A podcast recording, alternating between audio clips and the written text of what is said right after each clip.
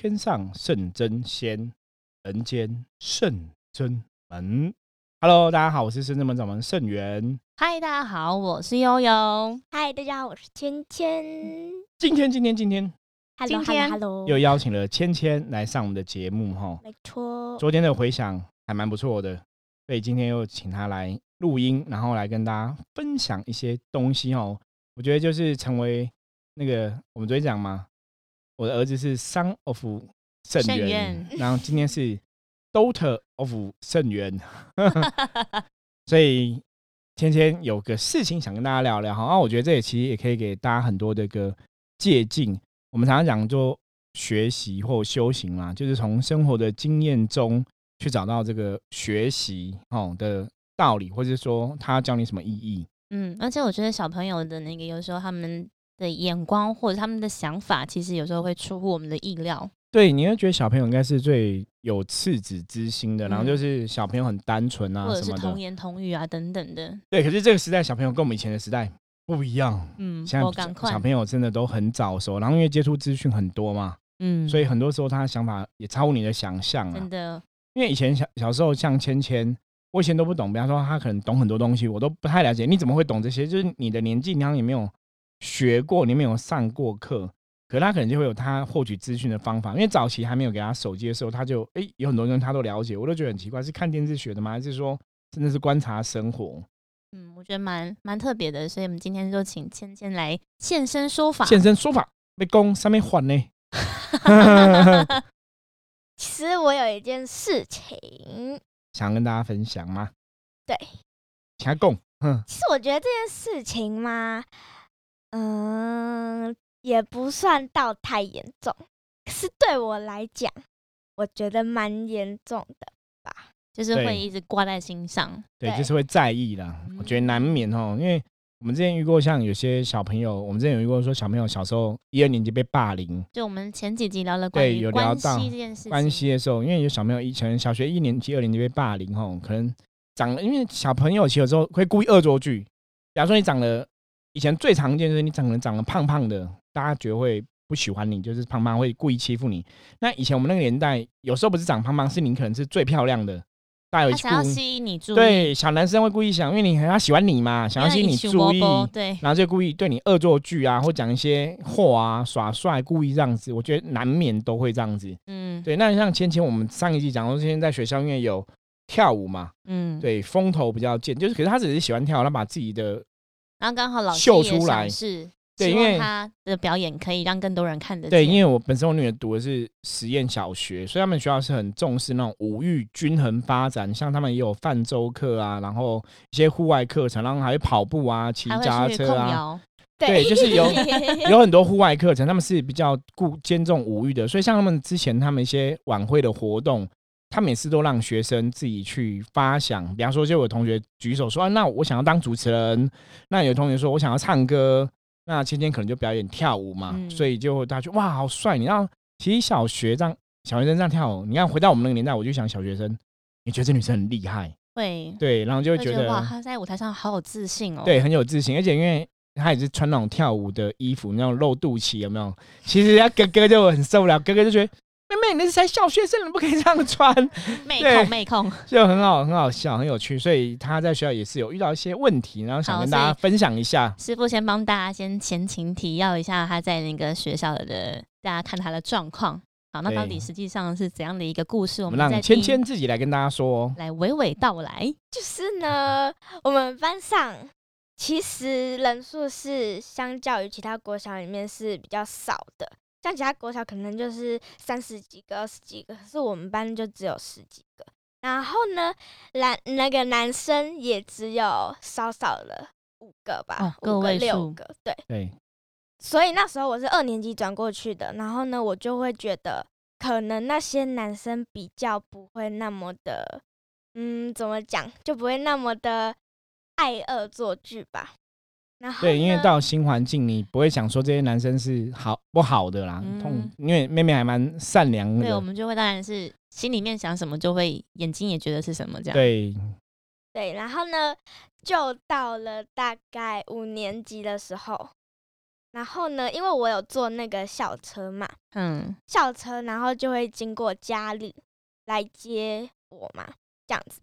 然后有来过圣真门的人，应该都会知道，我就是我们外面会有挂那个牌子嘛，嗯，有我们的有招那个牌，对，有那个家家徽家徽 logo 个 logo，跟那个写着那个圣真门的那个牌子。对，小牌子嗯，门对牌，其实我觉得很奇怪的事情就是，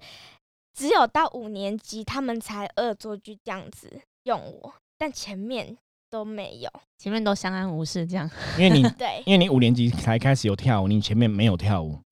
有啊，我前真的吗面也是会跳哦。我也不知道，可能后来没有上长大台，跳，后来长大越来越这样展现了女孩魅力。对比较自信，然后魅力比较好，因为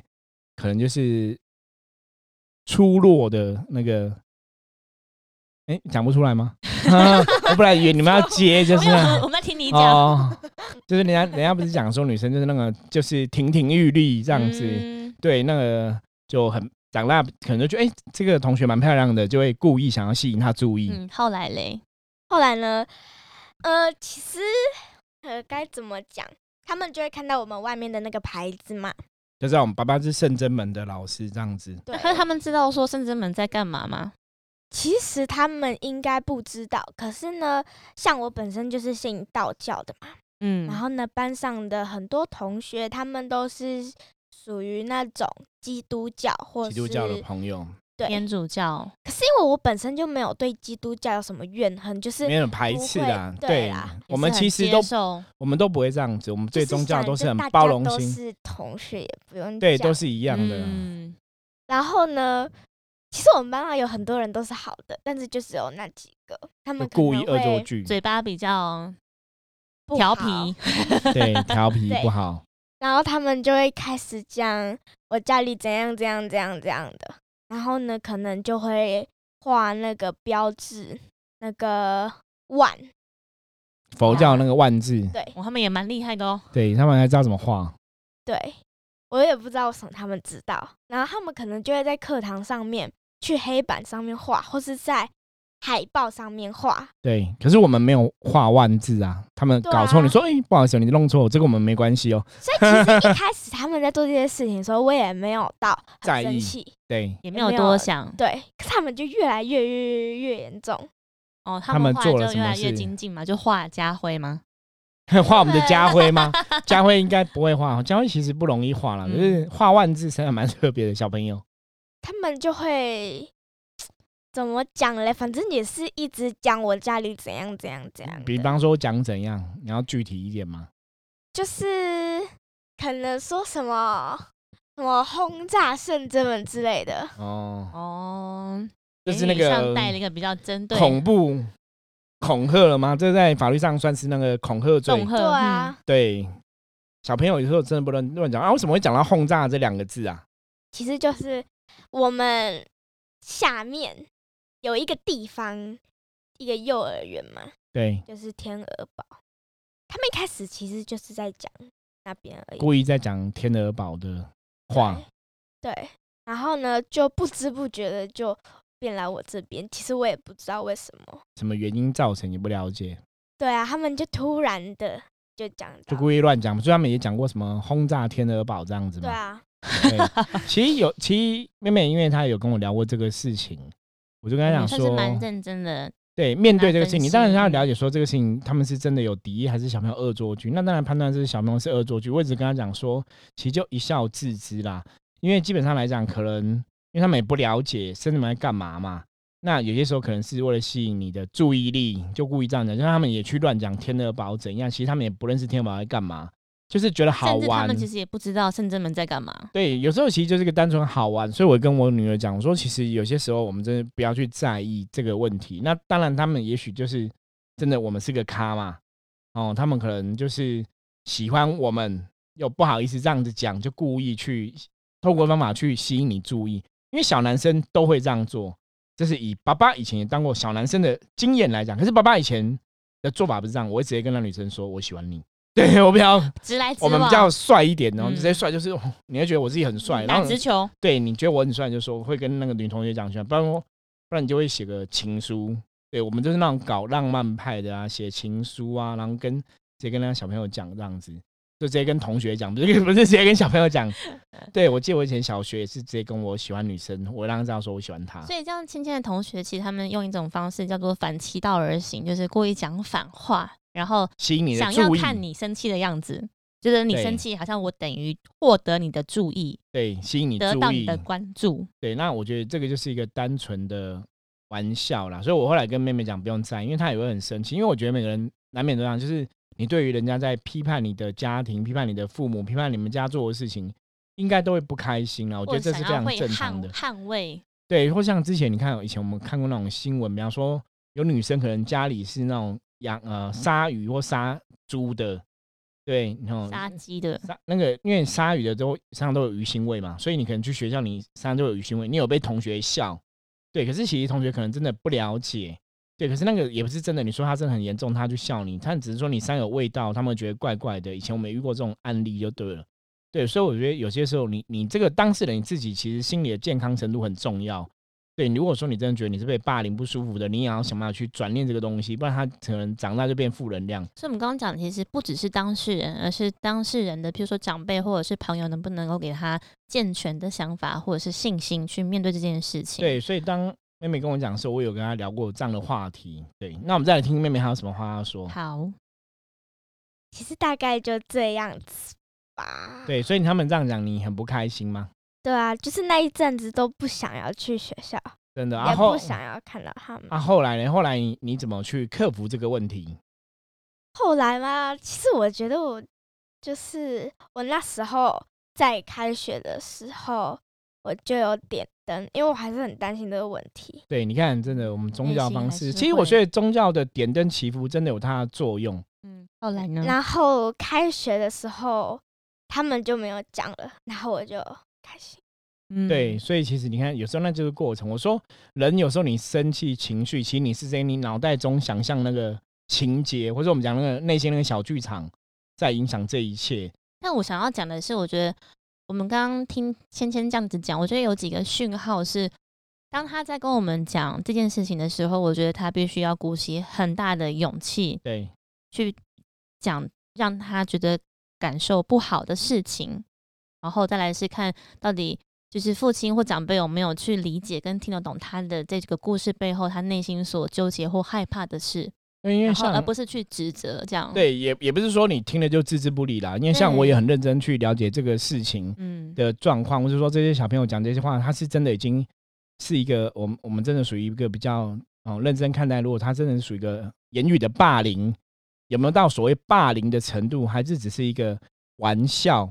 哦，一个可能让你不舒服的玩笑话，还是说他真的在霸凌你，还是说真的在欺负你了？有更严重的状况，让我们去帮忙判断这个状况。所以像其实芊芊这个年纪，算小六也快满要要满十二岁，，对然，后接着要跨到国中这个年纪，我觉得说他们早熟嘛，其实也算蛮早熟。有一些他们现在都会很勇于表达自己的想法，然后就会提出来跟父母亲讨论。那我觉得其实像看师傅跟今天的沟通，其实都是很良性的。对，因为而且我觉得这是一个经验，是让大家去知道，就是说你看，像遇到这个问题，其实我去深入了解的问题的状况，那其实那时候也在评估说，是不是要把这个问题适时的反映给学校老师知道。因为如果他真的属于霸凌层面的话，我觉得你还是要正视这个问题，而且你要站在真的以我自己成为一个人别人的父亲的这个角色来讲，我觉得真的你去关心自己的子女的问题很重要。像我们之前分享过很多案例啊，就是你小朋友遇到这个问题，父母都觉得啊没没那没关系没关系，可是你可能没有自己跟自己的小孩子好好聊过，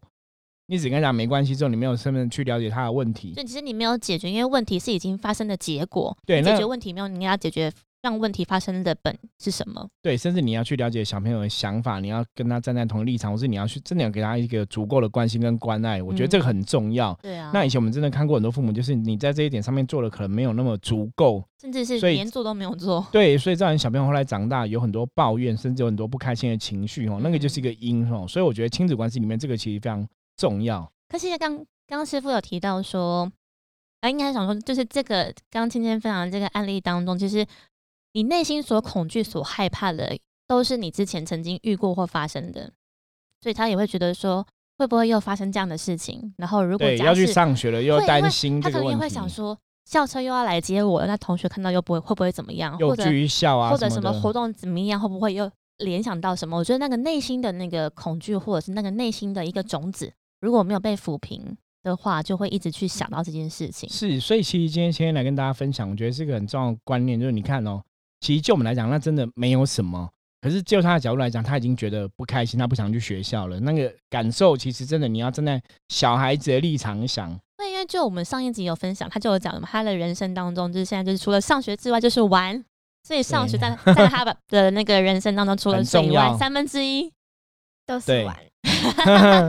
所以他他才想跟大家分享这个东西哦，那你就可以知道说，这个东西大家心里的确是有他的影响力。其实现在小朋友真的都很早熟，而且都很懂事，所以我觉得父母真的要去在意他们的感受啦，你不要去忽视小朋友任何一个感受。他们有个行为，比方说他不想去学校，一定也有某种原因出现，或者说他不开心，一定有个原因。嗯，而且我觉得他叫蛮棒的是，他现在挺身而出，而且他，我觉得他当初遇到这个问题，他也很好，他也是主动会跟我讲，不会说啊，就就跟爸爸讲，可能爸爸都不会接受。我觉得这也是我们长辈要让小孩知道，说、哦你的事情我们其实会在意，嗯不。会说你讲了父母都不管你。而且我觉得更好的是，就是他愿意挺身而出之外，透过这样子每讲一次，然后甚至是在麦克风前讲，我觉得他也会一次一次又放下那个芥蒂或是那个恐惧。对啊，你后来说你点灯之后，然后他们不讲，你就觉得还好。可是你怎么去告诉自己要改变这个想法的？嗯我们讲转念，其实呢，你现在怎么想这个问题？其实往好处想，人的生命只有一条，对，你发生了这样的事情，其实也算是一种体验吧。就是可能哦如果你没有信这个宗教话，你可能就不会有这样子的经验。哦对哦，嗯，讲的非常好，哎，蛮好。怕婆啊，怕婆啊，吓死人了！我的女儿就会讲这种话，你跟谁学的？爸爸教的好。对，我觉得其实你没有错，这很多事都是一个经验呐、嗯人生不如意事十之八九哦。那当然有些不如意事情发生，它其实都是你正向来想，它就是提醒你一些事情，让你去学习嘛。对，那你了解了、学到了，其实你就会超脱这个问题、哦嗯。可当如果你没有去正式面对问题的话，你可能都会在逃避。那其实我们常常讲，人生很多问题是逃不掉的。嗯你逃了一次，其实你会发现，哎，突然问题又来。对以前我们在占卜的过程中遇过最多的，比方说有些人你可能感情模式、你的个性性格没有改变或，是你用金钱的方式对，那你就发现说下一个你可能就怎么又遇到一个同样类型的情人，然后又发又，发生同样问题的的状况，一直都是这样子，或者说你对金钱理财模式你没有改变，你的财运可能还是会遇到同样的关卡，还是会遇到同样卡住的问题。所以其实一次一次真的是面对问题、解决问题，然后接受问题，你就可以慢慢成长。嗯，而且我觉得蛮好的是，就是像我们刚刚讲的，当然自己因为就是还无法给自己信心，所以会先寻求于长辈、父母亲或者是兄长、哥哥姐姐们们对，可是主动跟父母出亲提出，我觉得这个非常重要。大家其实如果你有小朋友的话，如果你小朋友没有说像今天这样子会主动去提出啊，那可能父母就是要多费心。嗯你你小朋友没办法主动提出，你就要帮他主动去注意理意、解。注意去观察这样子。对，那我觉得像刚刚芊芊有说，因为他有信佛道教，在圣真门里面，所以他又可以同时透过点灯，然后去得到神佛给你他的信心。是，所以怎么点灯？其实我们最近很多朋友也是给我们很多回馈 feedback，就说我们点灯很特别，就很厉害。包括之前有个朋友就是什么临时肚子很不舒服、痛啊，什么昏倒在路上，然后我们帮他点灯，哈，当然当然，他的朋友跟我们讲，然后给他帮他点灯，点完灯之后他就好了，就可以站起来。我我我也跟这个客人讲，我说你太会不会太夸张一点了？就是有点怪力乱神。对，其实有 有时候反正是我们跟客人讲说，哎，你太怪力乱神嘛，你太夸张嘛，什么？他说没有，我真的痛到趴在地上都不能动，然后请我们帮他点完灯，他点完灯他就立立刻好了。我觉得很有趣，但当然也谢谢很多朋友对我们的支持跟这种信任信任，你懂吗？可是我觉得那也是表示说他的状况可能真的就是负面影响，嗯所以你的确可能透过神佛祈求正能量，神佛加持，就马上好。对，点灯祈求可以派兵将哦。我之前也有跟大家分享过，说，哎，帕克斯没有讲过，可是我书上曾经有写过这样一个例子，就是也是有朋友就是被负面能量干扰，然后就透过打电话给我，然后我就是边跟他讲电话边拍兵将，然后他就听到一声那个有点像哨子声，哔因为警察抓小偷们就吹哨子嘛，然后呢觉得就突然一阵风，他觉得一阵风，他觉得那些坏的阿飘就跑掉，然后就好像深圳门的兵将到了，逃之夭夭。对，他就说哇，突然觉得很安心。他本来是觉得耳边有很多那种就是洗衣鼠的鬼怪声音这样子，然后就请兵将过去，就立刻跑掉。嗯所以深圳门其实兵将很厉害，随口随到，灯一点，香一插，马上到。嗯，对，哎、那但我也蛮想要听看看，因为刚刚我们是听芊芊分享嘛，关于就是同学怎么看他在深圳门的这件事情。那师傅呢？师傅有没有这样子的经历？就是当你的以前的同学或是以前的朋友知道你开始走深圳门这个行业的时候，有没有什么样特别的投语怎样的倒还好。他们其实有人是说，他们觉得我很认真，然后觉得我很棒。我说为什么？因为他说你越做越大，就是其实他们很多都有在关注我们的一些消息，哈，通过我们的 Line 啊，透过我们的 FB。那以前最常听到很多朋友就会讲说，哇，我觉得你做的很棒，我觉得你哇，你信徒很多，我觉得你活动很多，然后看起来真的很好。然后就是越变越大，因为我们一直从十平、四十平到现在八十平嘛，然后百平的独栋别墅这样子，就是其实我们一直越变大。那很多朋友其实，因为我们前面讲过一句话叫“顶流 K 型”吗？对，因为这些人其实可能小小时候就认识你嘛，从你不会还是一个平很平凡的人的身份就认识我了。那到后来我成为一个老师，变成师傅这，应该是完全一个很大的蜕变，对，我变成神明代言人。其实对他们有些人来讲，他们有点无法去相信跟理解无解法。理解吧？他们可能小时候知道，我小时候会拜拜，会念经哈，我跟妈妈一样，你可能会念经，会念佛号，念观世音菩萨佛号个时候对可是你没，你很难去想象说，你认识一个朋友，有一天变神明的机身，变神明的代言人，然后变成一个宗教团体的领导者，就跟他平常认知到你的那个样子不一样，不一样。那甚至说，哦，你还会抓鬼，你你真的会驱魔？对我觉得对一般的人来讲都很难接受跟理解啦。尤其对那种小时候就认识你，你就是一个哎、好像很平凡啊，你也不是像人家这种小时候就有什么阴阳眼啊、天眼通就看到东西，我们小时候也不会嘛。我昨天说过，我其实我是从那个麻瓜走到通灵人的这个角色嘛，就从没有感应到有感应嘛。那其实这个过程的经历，我自己觉得过程经历是为了让我可以去体验每一个每一个不同阶段的状况。所以当很多朋友遇到类似的问题，我们可以跟大家分享的就非常多。我可以跟你分享说，那麻瓜是什么感受？麻瓜的时期是怎么样？那你灵感很强，变神明通人，你怎么跟神明沟通的？我就会很懂这个过程，你也可以很了解别人可能会有的疑问，因为当初在接触修行的过程中，我自己可能也有这样的疑问，我有去问过别人同样的问题，所以我们常常讲说，像刚刚妹妹讲的这个，就是她觉得这是人生只有一条嘛，命只有一条嘛，那很多东西你把它当成它就是个经验、一个经历，让你学习。那其实很多东西真的就是这样子，那我觉得就是他经过这个事件，他获得一个很好的体悟，因为是他自己他自己所认知的，自己所对，才会有所成长，没有嗯错。讲出不像是一个十二岁讲出来的话。对，跌破我的眼镜了，真的真的跌破我的眼镜了。对，像像其实我觉得像刚刚师傅分享的是，好像师傅的朋友都是对师傅刮目相看，跟以前他所认知的圣元 cash 啊不一样。差非常多。我觉得嗯修行其实给是给我人生带来很大的转变，他真的让我变成一个更好的存在，甚至成为一个更好的人。我觉得这是我要坦白跟大家讲，因为像我们这种人，其实以前小时候，其实我小时候不能讲很叛逆，可是骨子里基本上来讲是你会还是会有一些比较觉得自己很厉害的意的状况啦。因为我们又是狮子座嘛，那狮子座本来对自己就比较有自信，可是这种自信，你如果有时候偏掉，可能变自大嘛。那我们好歹还有一线之隔。也学过，也读了一些书嘛，然后我又是理工科的，所以有时候对这种神佛的事情，我会觉得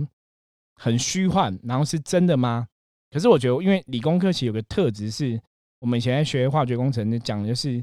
化学是大胆假设，小心求证。所以为什么很多化学都要实验、实验、实验？为什么要实验跟研究？因为就是他们会先假设一个结果，然后去实验研究，看这个结果是不是真的这样定义嘛？对，那我觉得这这这也是科学的态度，就是说，他一个东西来，他不会先，我们不会先拒绝。所以我后来在接触宗教、接触神明、接触能量，你你发生个事情、发生个能量的感受之后，你会先去大胆假设，再小心求证，这是真的吗？然后去理解这个东西。可是你不会先直觉，就是说先怀疑，因为科学家精神本来就是研究嘛，所以你会去研究说，那这能量是怎么一回事？那真的有宗教吗？真的有神吗？真的有鬼吗？那只是说一路在我们的接触过程中，你发现说，嗯，应该真的是有这样的一个正能量跟负能量的差别，因为它的确造成不同的结果跟状况。嗯，那我觉得其实刚刚是芊芊的分享，然后后来是师傅的分享，我可以分享我的状况，没有问题，请分享。可以，就是呃，其实我是在硕班的时候，如果也是有听过我之前分享的话，我是在硕班的时候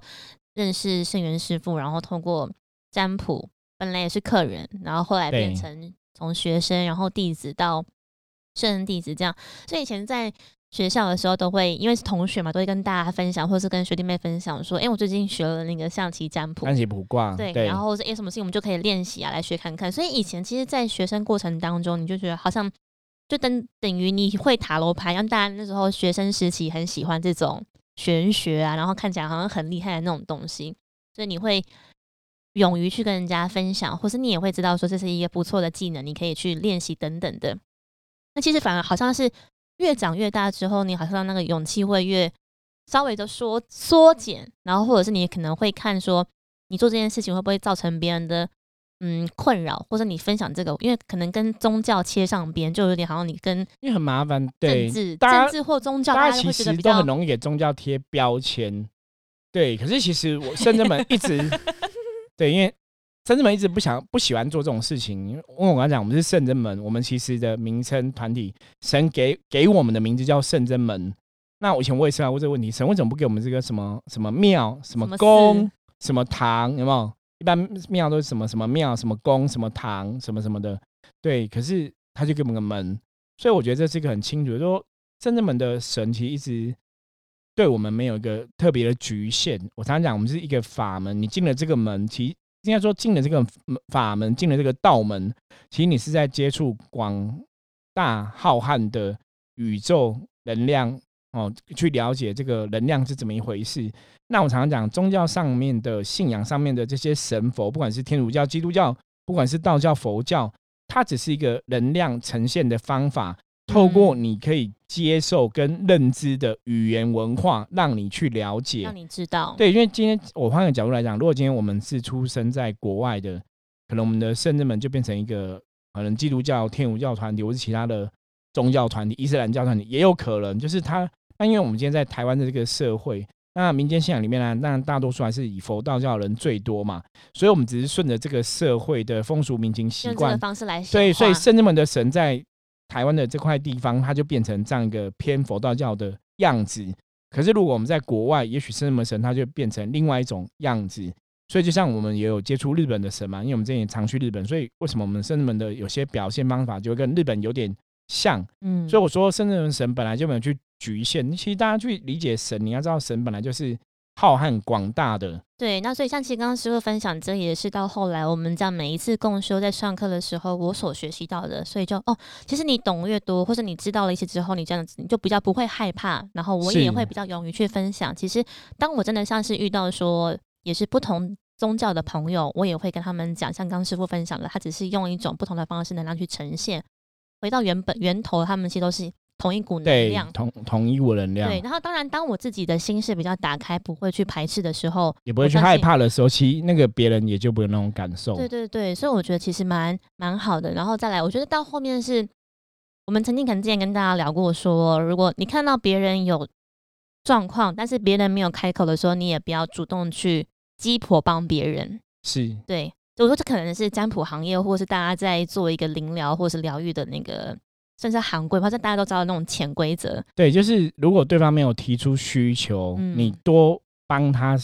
的话，其实那真是多管闲事，因为你以为你帮了他好处，你你以为你帮他，事实上你可能也没有真的帮他，然后可能会嗯造成反效果，对，反而更不好。嗯，所以我说为什么观世音菩萨一直是寻声救苦，因为很多东西是对方自己开口了，那个因缘才成立，嗯你去帮他才有意义。可是对方没有开口，我们多管闲事，真的以经验法则来讲，其实往往都不是一个好的结果。是，啊所以我们到后来就是我刚刚说嘛，我们我离开了学校生活之后，进入了职场，然后到现在，我我经过了就是内心的一个心路历程的转变嘛。对就我后面一样，就是我我不会去害羞去分享，我一样会说。然后你可能某一天有这个需要的时候，你就会想起我，是，然后可以好像可以给你这样子的协助。嗯，我觉得其实就挺好的。对，所以像你以前后来跟你睡班同学就这样在分享嘛，对，嗯让他们了解甚至们在做什么，是普瓜是怎么一回事。对，对，我觉得我们自己内心没有那种恐惧的话，其实未必分享这东西。其实我们也没有说我们要抱着一个什么我们去传教的目的嘛。对，所以我觉得对方也基本上就不会那么排斥了嗯，啦。就不用给自己压力这么大。我后来是跟自己这样讲啦，是，就不用怕说好像遇到一个比你更厉害的人，那没有关系，我也可以很虚心受教听你跟我分享。当然啊，啊我觉得其实这就是我们对能量了解，我觉得真的是这个道理。那这其实也是我们一直在《伏魔摩斯之神话世界》这个节目想要带给大家的部分，就是说，其实不需要去为很多东西贴标签。那我们其实谈的都是能量。我说，当你没有真的很认识我们，你都觉得我们是很宗教、很鬼神吗？其实没有，你真的认识我们，你就发现我跟你聊的东西是非常科学的。因为我真的是科学出身，我一直也是非常科学的人。对，所以刚刚其实师傅讲那句话，我们大概都是要像花一点时间才会去了解哦，原来圣真门是什么。所以我觉得像芊芊同学，如果真的花一点时间。搞不好也会知道说，其实圣真门没有他们想要这么可怕，不用去轰炸，搞不好可以来对亲近走走这样。来聊聊，然后都很好哦啊。嗯其实大家如果真的你想要了解圣真门，就是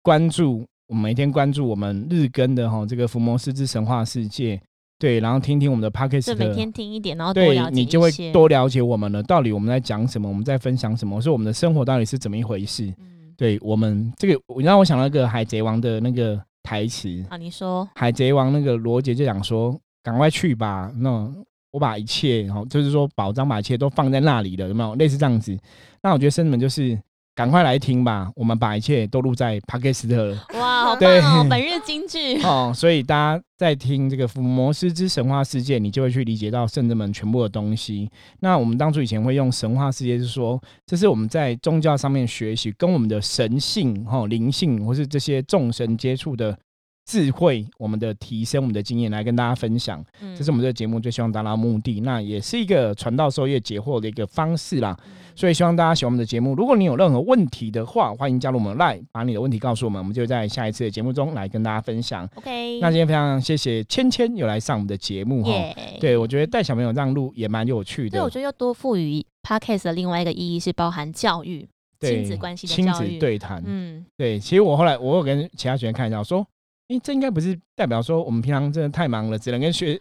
女儿在 p a c k e 录音见面。其实没有啦，我们没有这样子，我们平常也是会聊天等等的哈。是啦，对，所以那个女儿也才会很愿意来录音嘛。哈而且他其实都很就是参与我们的关注很多东西工作没有错的点点滴滴。对嗯，好，那我们今天就到这里了，我们下次见。我是深圳门掌门盛元，我是悠悠芊芊，拜拜。拜拜，拜拜拜拜，拜拜拜。